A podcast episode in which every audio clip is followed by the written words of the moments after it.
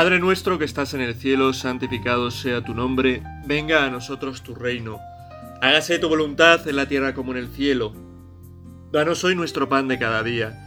Perdona nuestras ofensas como también nosotros perdonamos a los que nos ofenden. No nos dejes caer en la tentación y líbranos del mal. Amén. Supongo que no te sonará de mucho, o quizás sí porque eres un erudito de la vida o una erudita el nombre de Jean-François Pilatre de Rossier, o de Rossier, no sé muy bien cómo es, ¿no? Pero a mí tampoco, la verdad es que no me sonaba hasta que no oí hace poco en un podcast que hablaban de él con cierta abundancia, ¿no? Explicando su vida, sus andanzas. Y si es conocido es por ser el primero en algo. Es el primero que tripula un globo aerostático, ¿no? Que sube y vuela en un globo, ¿no? Aunque esta primera tripulación que hace este señor era, pues eso, con el globo aerostático, con una cuerda atado a la tierra, ¿no? Para que si hubiera problemas, tirar de la cuerda y que bajase el globo, ¿no? Esto lo hizo en el año 1783, el día 15 de octubre. Unos días antes, el 19 de septiembre, como para probar la cosa y si tenía sentido que un globo fuera tripulado o simplemente ya por ascender, ¿no? En el globo iba, podría morir un, un ser vivo, pues eh, unos días antes metió en el globo a una cabra, un pato y un gallo juntos, ¿no? Y en armonía, los tres animalitos, pues subieron y bajaron, ¿no? Y después, una vez que vio que estos lo hacían sin problemas, él se atrevió a hacerlo. Pues es famoso por ser el primero en algo. Este Jean, Jean Pierre, Jean Pierre, no sé si no, Jean, Jean, Jean François, Jean François, por ser el primero en algo, ¿no? También, pues os puede sonar, por ejemplo, Neil Armstrong, que fue el primero, el primer humano en pisar la luna, ¿no? Quizás si sois de los que, de los, eso, eh, conspiranoicos o negacionistas o cosas así, pues es de los que pensáis que el hombre no llega a la luna, que fue el vídeo ese que hay de Armstrong y tal, ¿no? Y, y el otro que no me acuerdo cómo se llama, Aldrin o como sea, pisando la luna, que es un montaje y que es falso, ¿no? Pero bueno, pues son conocidos por ser los primeros en algo, ¿no? Y Armstrong además también por ser el primero en ser a la vez primero trompetista, luego astronauta y luego ciclista, ¿no? Un ciclista que a pesar de, de que ahora está, bueno, pues investigado hasta en la picota o en la palestra, como queráis, por posiblemente haberse, haberse drogado para conseguir esos títulos. Haberse drogado no se dice así, no suena un poco fuerte, ¿no? Pero en el fondo es lo mismo, haberse dopado, ¿no? Pues, pues consiguió varios tours. Bien, desgraciadamente en una meditación no se ve la ironía, ¿no? Pero si alguien es un poco listo sabe que hay tres Armstrong, uno trompetista, otro astronauta y otro ciclista, pero que no son la misma persona, ¿no? A mí me encanta, por decir algo, ¿no? El, trompetista, que tiene una canción que es What a Wonderful World, entre otras, ¿no? What a Wonderful World, que canta así un poco, tiene la voz, eh, ¿cómo se diría?, súper grave, ¿no? De hecho, eh, esto es por decir, contar una anécdota, ¿no? Yo cuando estudiaba en el colegio una asignatura que era historia de la música, pues se hacían audiciones, ¿no? Que te ponían trozos, piezas de música, de historia de la música, y tú tenías que decir, pues, de qué año, el autor, tal cual, ¿no? Muchos eran de música clásica, pero había alguna también, pues, de música así como esta de Armstrong, y en concreto, en un examen pusieron esta de Armstrong, si no fue en la selectividad, pues no sé muy bien, casi, y le pregunté a un amigo mío que había contestado, ¿no? Y puso, no sé, yo he puesto que esa canción es de Balú. Balú es el oso del libro de la selva, ¿no? Le sonó grave la voz y tal, no sabía quién era, pero pensó que esa voz pues tenía que ser de, de Balú, ¿no? Del oso Balú. En fin, pues, oh, pues eh, Jean-François Rassou de no sé qué, ¿no? El primero que viajó en un globo. Eh, Armstrong, Neil Armstrong, el primero, el, el trompetista era... ¿Cómo se llamaba? Louis, Louis Armstrong. Y el ciclista no sé cómo era. Pero Neil Armstrong, el primero en, pisar la luna, ¿no? Pues hay mucha gente que es conocida por ser el primero en algo, ¿no? Y Jesús en el Evangelio a nosotros nos habla también de que tenemos que ser los primeros en algo. En este fragmento de Mateo habla de los más grandes en algo. Ser primeros. Jesús no quiere, no quiere que seamos eh, los últimos por ser los últimos. ¿no? Dice, si queréis ser los primeros, tenéis que ser los últimos, pero para ser los primeros. Porque ahí está el, el juego de, del cristianismo, ¿no? Que hace que lo último se convierta en lo primero, ¿no? Que lo más grande sea ser humilde, que lo más grande sea ser siervo, ¿no? no gobernante, no el que manda, sino el siervo, el esclavo, el que está debajo.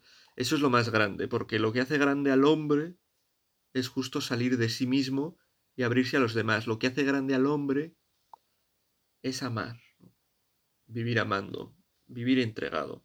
Nosotros tenemos que tener esta, este deseo de cosas grandes en nuestra vida, ¿no?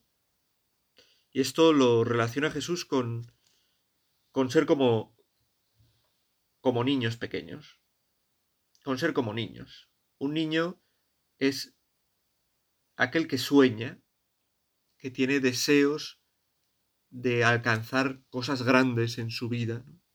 Bueno, tampoco se lo plantea mucho, pero un niño pues quiere ser astronauta, quiere ser Superman, quiere volar y bueno, pues se lanza, se abre a lo imposible.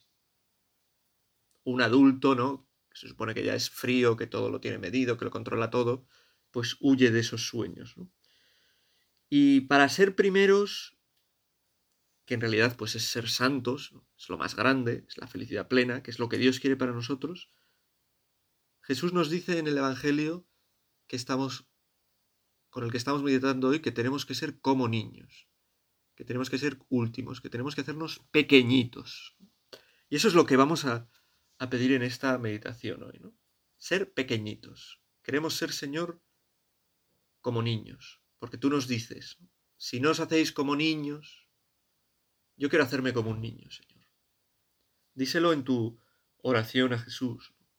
Yo quiero ser como ese niño que sueña con cosas grandes. Porque el niño sueña con cosas grandes y además sabe que esas cosas grandes quizá no las pueda conseguir él, pero que tiene un padre que puede más que él, ¿no? Como el niño que está jugando con un, en un arenero, ¿no? En un esto de arena y tal, y hay una piedra que quiere mover para hacer su castillito, para... y está en medio y no la puede mover y... y sabe que si le pide ayuda a su padre, pues se va a levantar de su hamaca, que es donde está tomando el sol tan a gusto, y va a ir a ayudarle, ¿no? Va a coger con facilidad la piedra que para él es un piedrón inmenso y la va a quitar de, de en medio.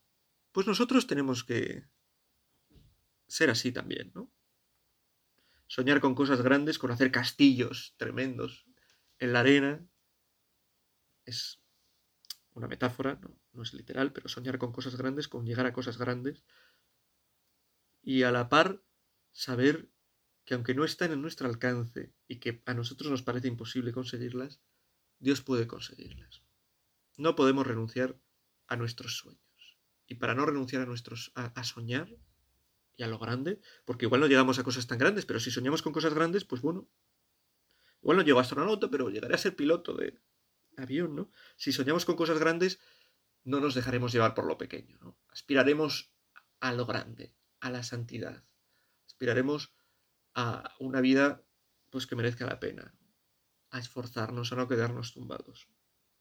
Eso le pedimos a Jesús, que nos haga como niños,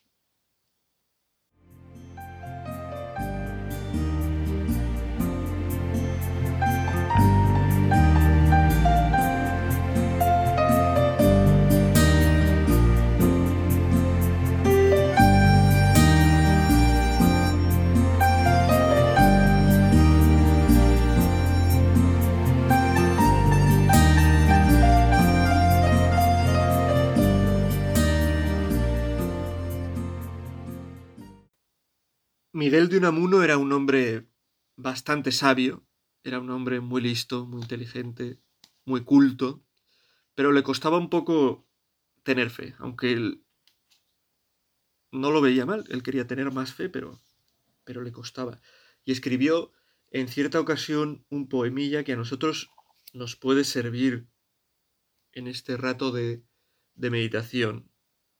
Dice, Agranda la puerta, Padre, porque no puedo pasar. La hiciste para los niños. Yo he crecido a mi pesar. Si no me agrandas la puerta, achícame por piedad. Vuélveme a la edad, aquella en que vivir es soñar. Unamuno le pide al Padre, ¿no? a Dios que le achique, que le haga pequeño para poder entrar por la puerta. Si no somos pequeños, si no nos hacemos pequeños no podemos entrar en el reino de los cielos. Si no nos hacemos sencillos, si no somos como los niños. Y Unamuno relaciona ese ser niño con esa aquella edad en que vivir es soñar. ¿Cuántos niños hay envejecidos antes de tiempo? Niños y jóvenes.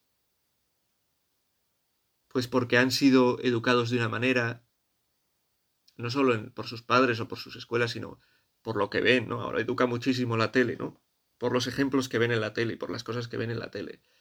Han sido educados, oye, no sueñes demasiado, ¿no? No aspires, ¿no? A una entrega de verdad, a un amor de verdad, ¿no? pues aspira a pequeñas aventurillas, aspira a cosas sencillas, ¿no? A ir tirando. Y no. Hay que aspirar a lo grande.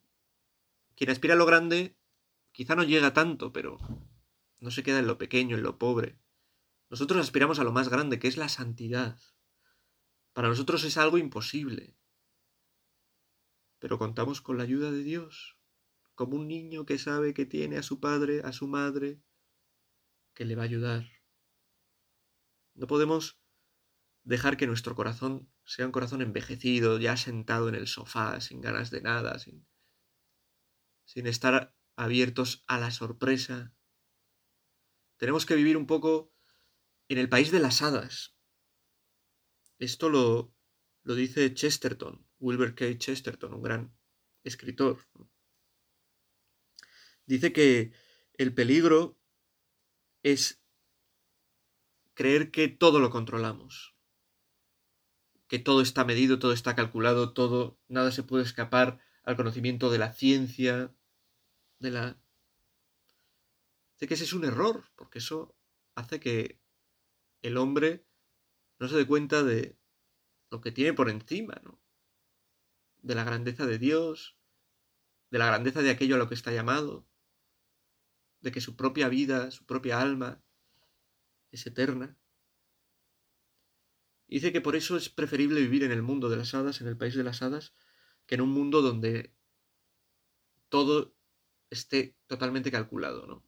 Y donde creamos que nada puede sorprendernos, porque entonces nuestra vida es una vida triste y una vida incapaz de abrirse a lo grande, ¿no? Al cielo.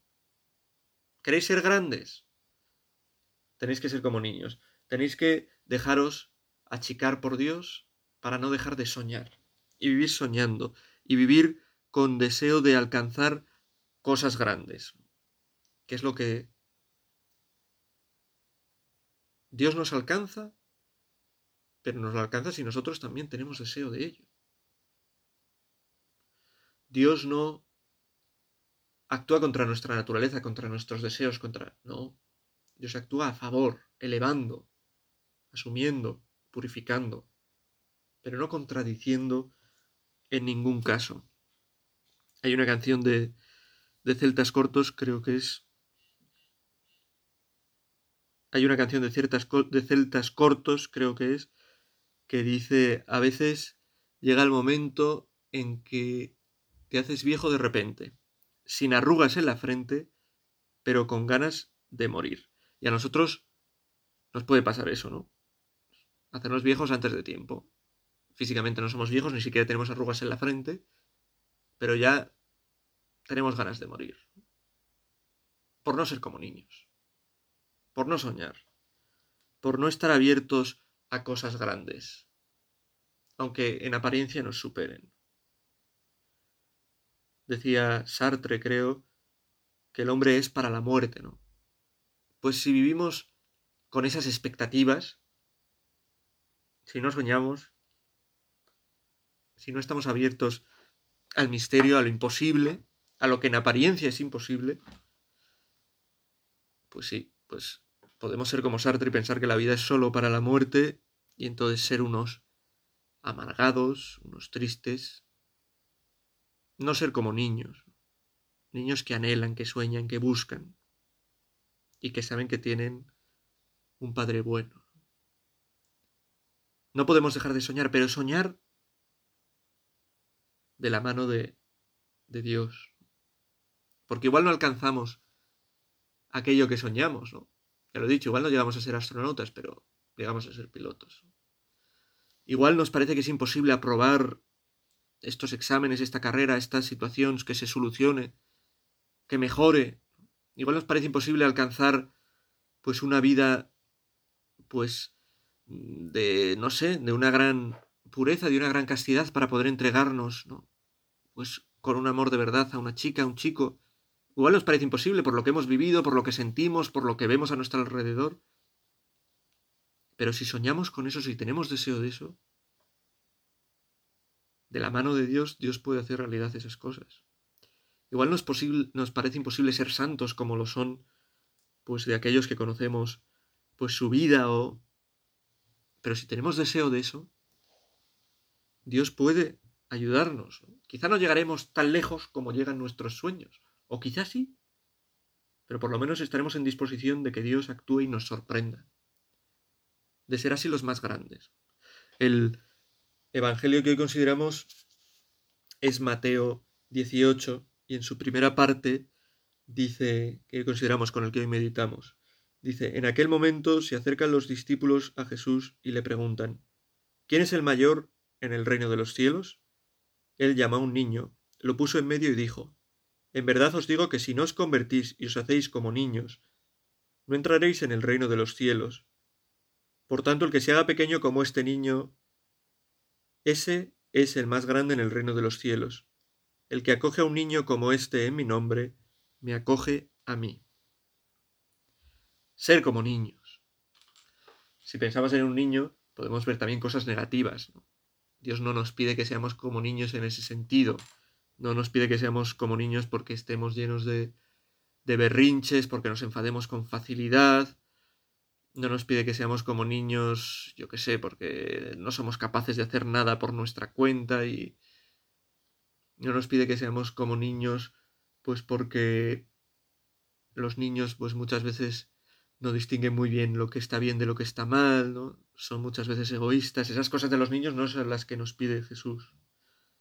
Jesús nos pide ser como niños en este sentido, en el sentido de que dice un amuno, ¿no? Achícame, hazme pequeño, hazme niño para que vuelva esa época en que vivir es soñar, para que no deje de soñar. Y soñar, como digo, de la mano de Jesús, sabiendo que lo que para nosotros es imposible, para Dios no hay nada imposible. Así podremos ser los primeros en el reino de los cielos, así podremos ser santos. Sueña, sueña con lo que te parece imposible, no dejes de soñar, pero hazlo de la mano de Jesús. Y Él te conducirá a través de tus sueños, de tus deseos más nobles, a ser, aunque aquí parezcas pequeñito, porque confías en Dios, porque, porque sueñas y parece a los ojos del mundo un ingenuo, pues de la mano de Dios podrás acabar siendo grande primero, como esos grandes primeros de los que hemos hablado al comienzo, en el reino de los cielos.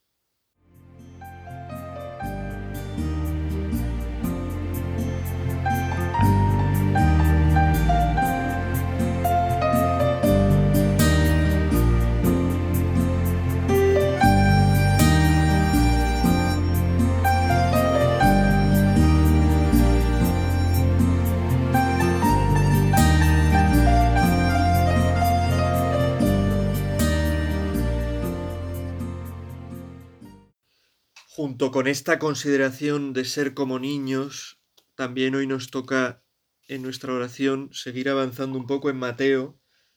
Hemos visto antes 18 del 1 al 5, pues ver ahora del 6 al 9, ¿no? Y hasta ahí llegaría pues nuestra, nuestro comentario al Evangelio de Mateo que nos toca para la meditación de hoy. Y en la segunda parte es una parte en la que Jesús muestra eh, lo importante que es la, pues eso, la inocencia,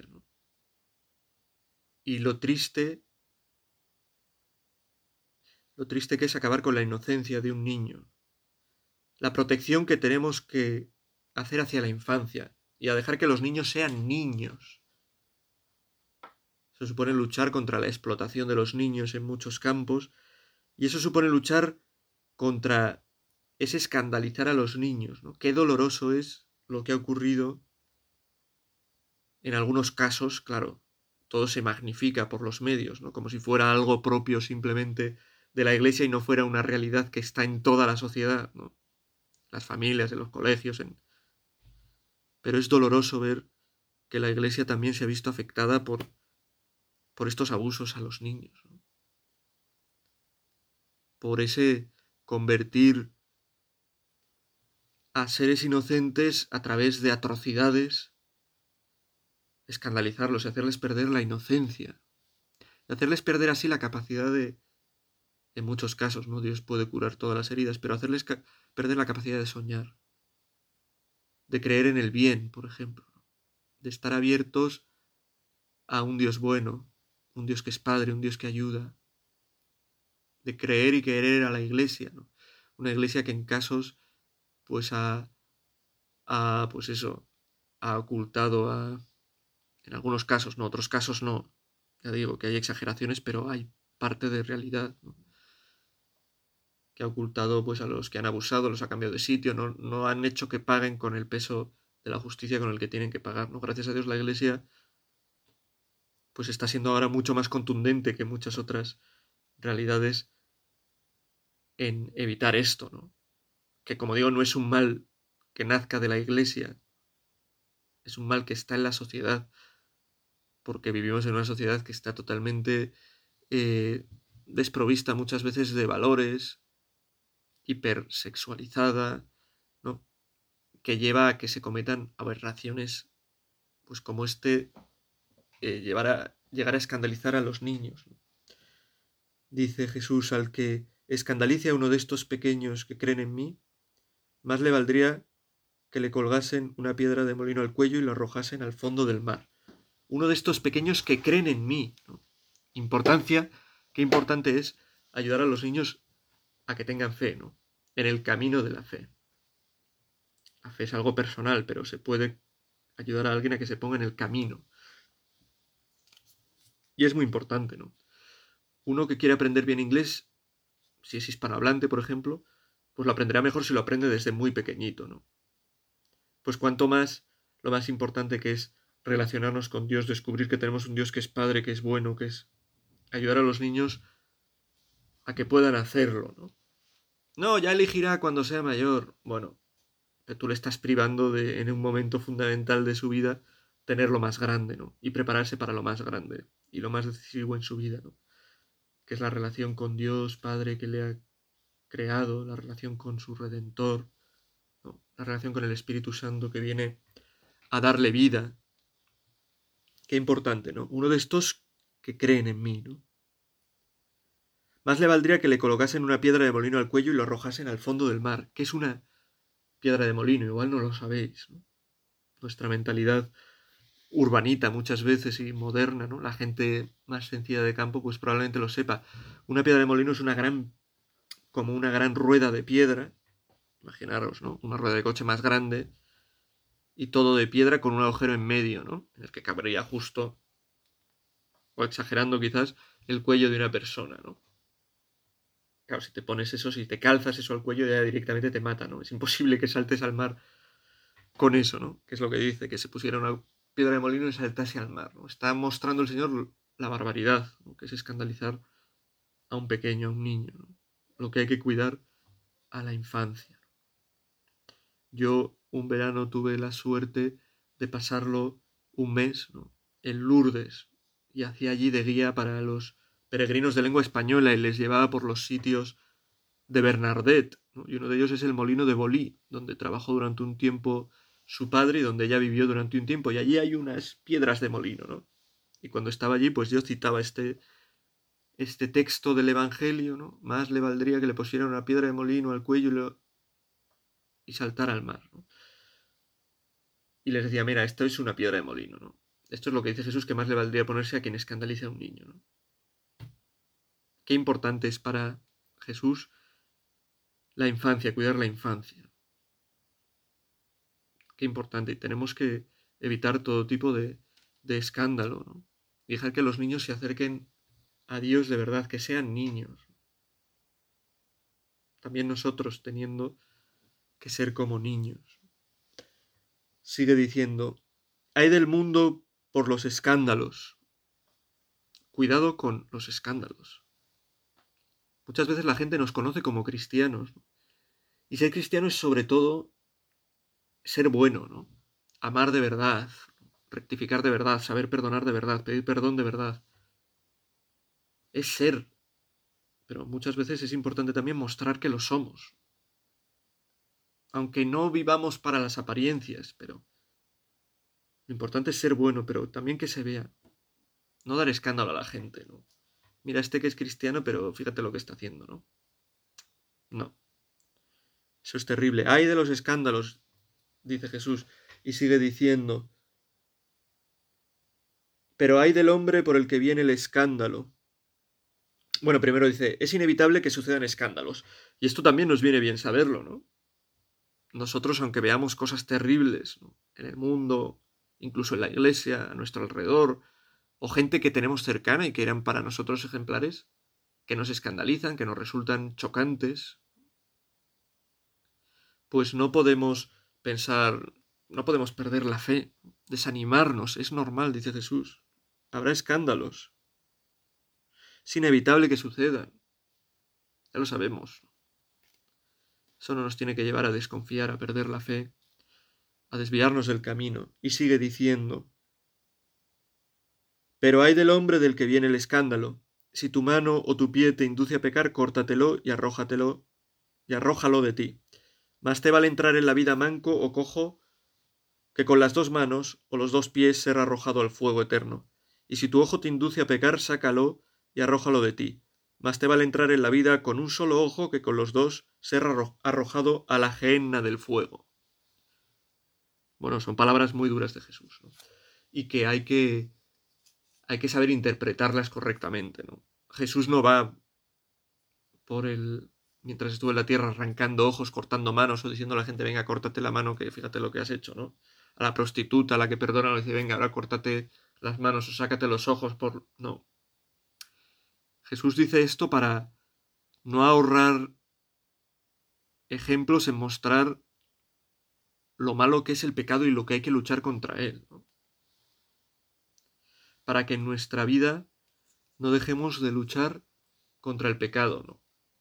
no nos olvidemos de que nuestro enemigo es el pecado y tenemos que hacerle frente siempre y nunca pactar con él, ¿no? Es verdad, podemos ser pecadores, pero nunca pactar con el pecado. Somos pecadores, pero no pactar con él, saber que está mal, luchar contra él, pedir perdón. Bueno, pues a la Virgen le pedimos que nos ayude a tantas cosas que hemos considerado en este rato de meditación, que nos ayude a ser como niños, a no dejar de soñar, a confiar en nuestro Padre Dios y que nos ayude también a no caer en ser para nadie piedra de tropezar, a no crear escándalo con nuestra vida, sino poder ser luz que ilumine, como ella, que ilumina nuestro camino y nos acerca a Jesús. Dios te salve María, llena eres de gracia, el Señor es contigo, bendita tú eres entre todas las mujeres y bendito es el fruto de tu vientre Jesús. Santa María, Madre de Dios, ruega por nosotros pecadores, ahora y en la hora de nuestra muerte. Amén.